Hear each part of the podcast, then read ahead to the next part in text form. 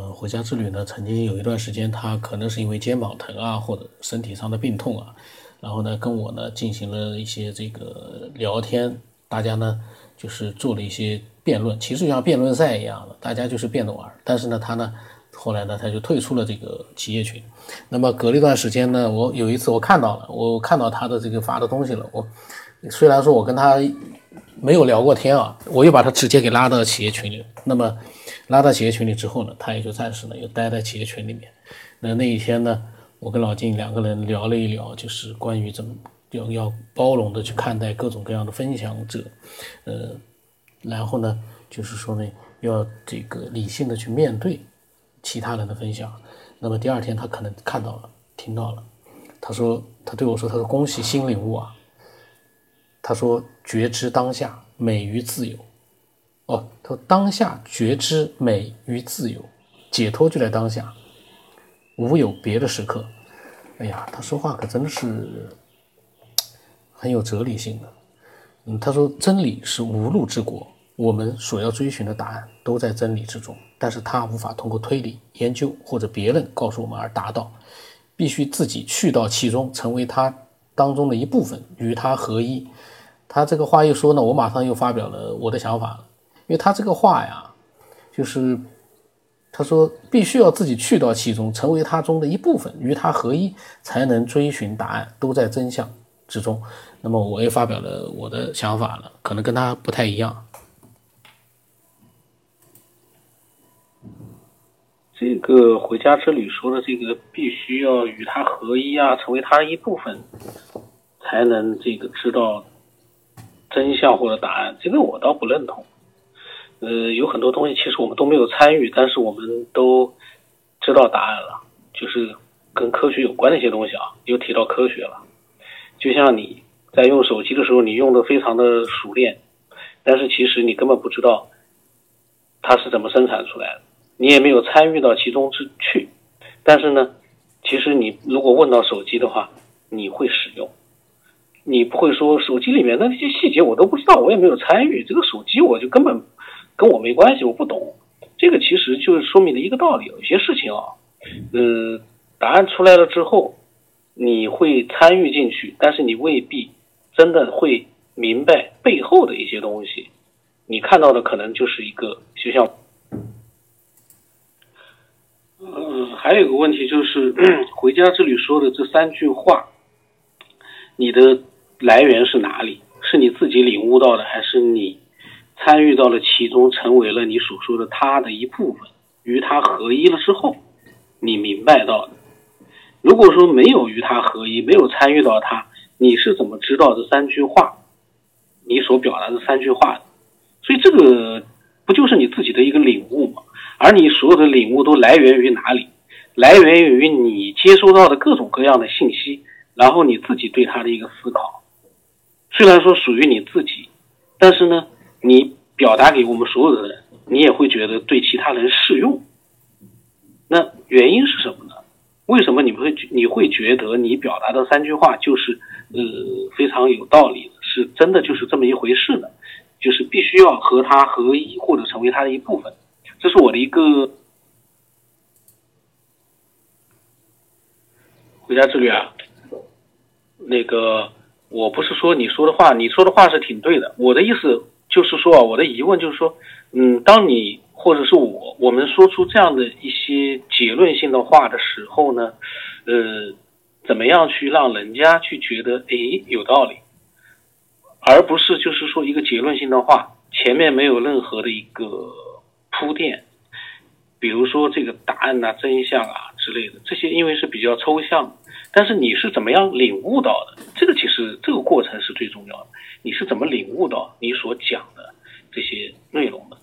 领悟的过程其实更有意思。我呢，主要就是想听听回家之旅是怎么样领悟他他所讲的这些这些呃所谓的这个结论性的一些。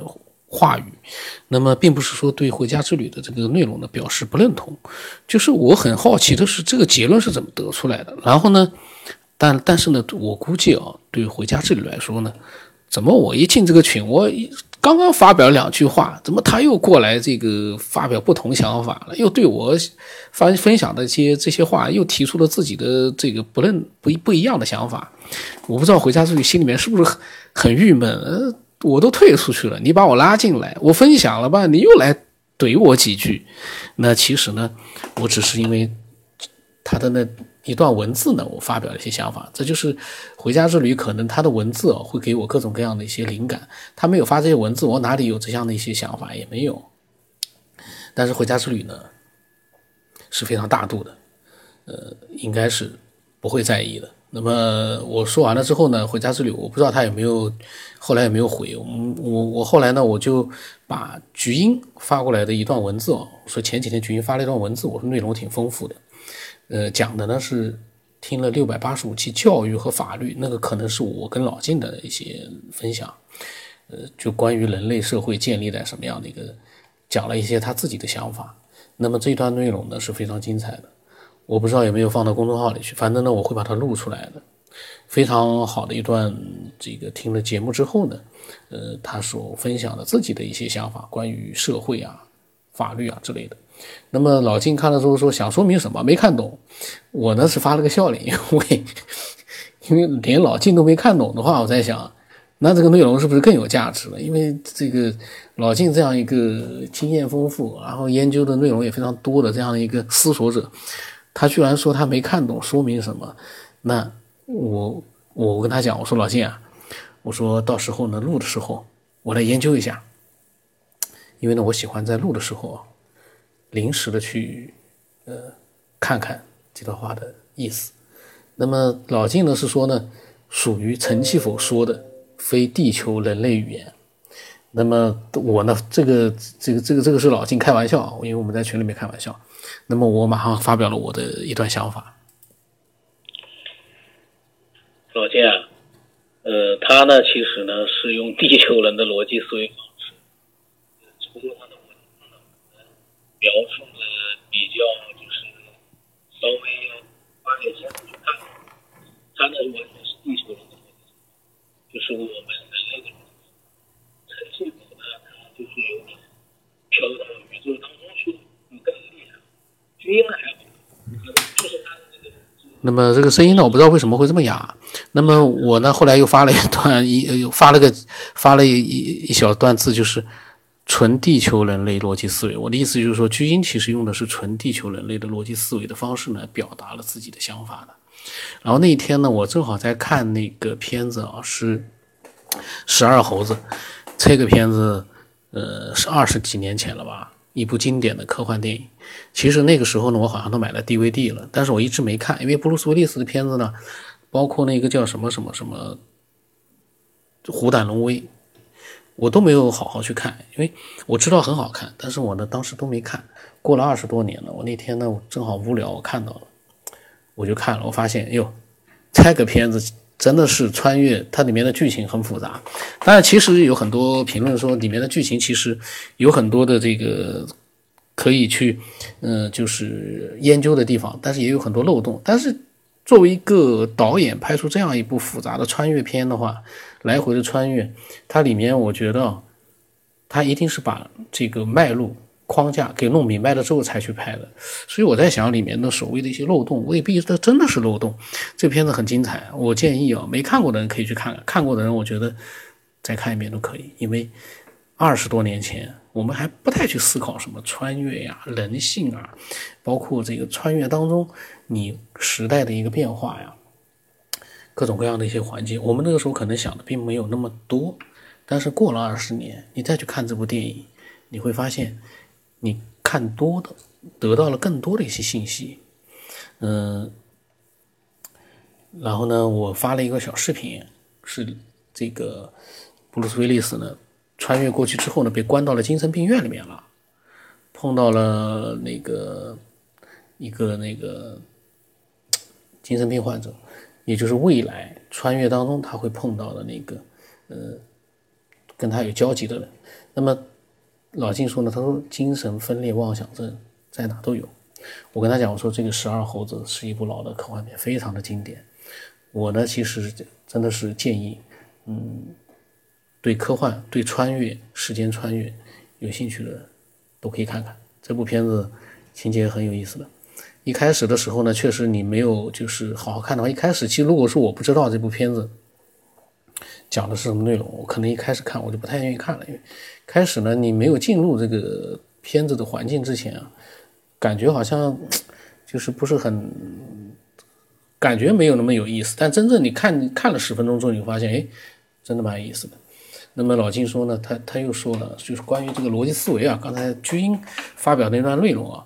他说：“逻辑思维呢，肯定是地球的，语音也肯定是地球的，但表达的意思呢，有点像外外星的。”那老金是开玩笑了，呃，然后呢，我给他们发了几段这个关于十二猴子的呃评论。那有一句话呢是这个，有一个人说，在这个电影当中的历史的结果是无法改变的。本来历史呢是由十二猴子释放病毒的，但是主人公的时空旅行。迫使十二猴子无法成为该计划的发动人，所以历史选择让科学家的助手成为该计划的实施人。那么，当然这么想的依据是根据一战时期的那张照片的推论，那个历史的结果是无法改变的。这个里面呢，就是那个主人公有一次穿越时间穿错穿错了，穿到了第一世第一次世界大战的那个战场上面，而且是全身赤裸，呃，然后屁股上还中了一枪，而且更巧的是呢被。这段这段画面，这一个画面被当时的摄影记者，随军摄影记者大概拍下来了。这个照片呢，被女主角呢，可能是收藏了。这个，所以这个穿越呢是很有意思的一个情节。那么后来呢，这个聊完了之后呢，后来有一次是，我又给他们发了一个一些小的一些。其他人发的我觉得有意思的一些这个文字，那那个时候呢，放生的有一次，呃，他发了一个就是其他人的呃一个灵异的故事，他说呢这个呢他相信，然后呢那因为因为那个灵异故事呢就有点像是《聊斋志异》一样的，是它并不是一个就是说呃。明确它是真实的一个分享，那可能只是一个传闻，只是一个故事而已。那么放生呢，其实说的是他相信这种事情呢是有的，他相信这样的事情是会发生的。我理解他的意思，然后呢，我呢就是就讲了两段我的想法。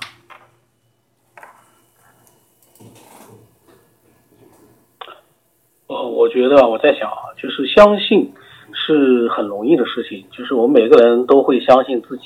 所看到的一些信息，但是最关键的是，怎么样去让别的人相信你的这个相信是真实的？虽然有的人说我只要自己相信就行了，但是，呃，为什么我们呃自己经历的去告诉人家的话呢？可能说服力更强，就是因为这些玄乎的东西啊，大家其实都没有呃能够让人家去呃完全相信它的存在的这样的一个证据啊。到现在为止，可能也没有。那所以说呢，如果是自己经历过的，那是最有说服力的。如果是这种传说故事呢，就是娱乐的话是最好了。就是说，相信的话，你就不能白相信了。这个放生太容易相信了。如果有越来越多的有这样的一个亲身经历的人啊，来分享自己的经历的那些神奇的事情。亲身经历，那个就太有意思了，就比那个讲故事的话呢，真实度更高了。那就不单纯的是娱乐了，可以让包括老静啊、放生啊、彩云会啊，都可以去做一个研究了。所以真实的案例要是多一点就好了。我的意思就是说呢，嗯，脱离了真实这样的一个基础啊。那些传闻，你再相信或者再神乎其神，其实都只能作为一个小小的娱乐了，去去去看看玩玩了。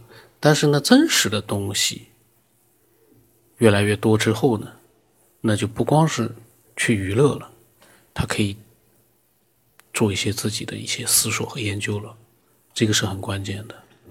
嗯，那么那天呢，有一个人呢，有一个爱好者。突然跟我发来一个信息说有鬼，我看到了，我就发了个问号，然后他发了一个恐怖的表情，呃，我就把这个截图呢，我也就是给大家看了一下，我在想，真的是有鬼了吗？后来，但是呢，那个人呢很奇怪，他就跟我说他看见有鬼了，可是呢，后来他就没有再多的分享了，我不知道他是怎么回事了。那那么比较零散的一些聊天，那。在群里面的聊天呢，有的时候是这样，就是说，嗯，在这个群，我们的那个小群还好，他们经常会，呃，为了讲自己的一个想法呢，他们会，呃，就是说比较完整的去表达出来。但有的时候呢，也无可避免会零散一点，嗯，但是只要就跟我说的探索未知世界，那么有那么一点点的关系，我都觉得就很有意思了，因为。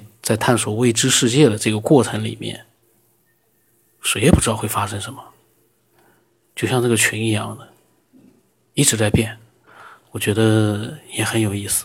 那么，如果你有你的想法的话呢，欢迎把它分享过来。呃，我的微信号码是 b r o c 八 b r o a s 八不浪声八，微信的名字呢是九天以后。那么今天就到这里吧。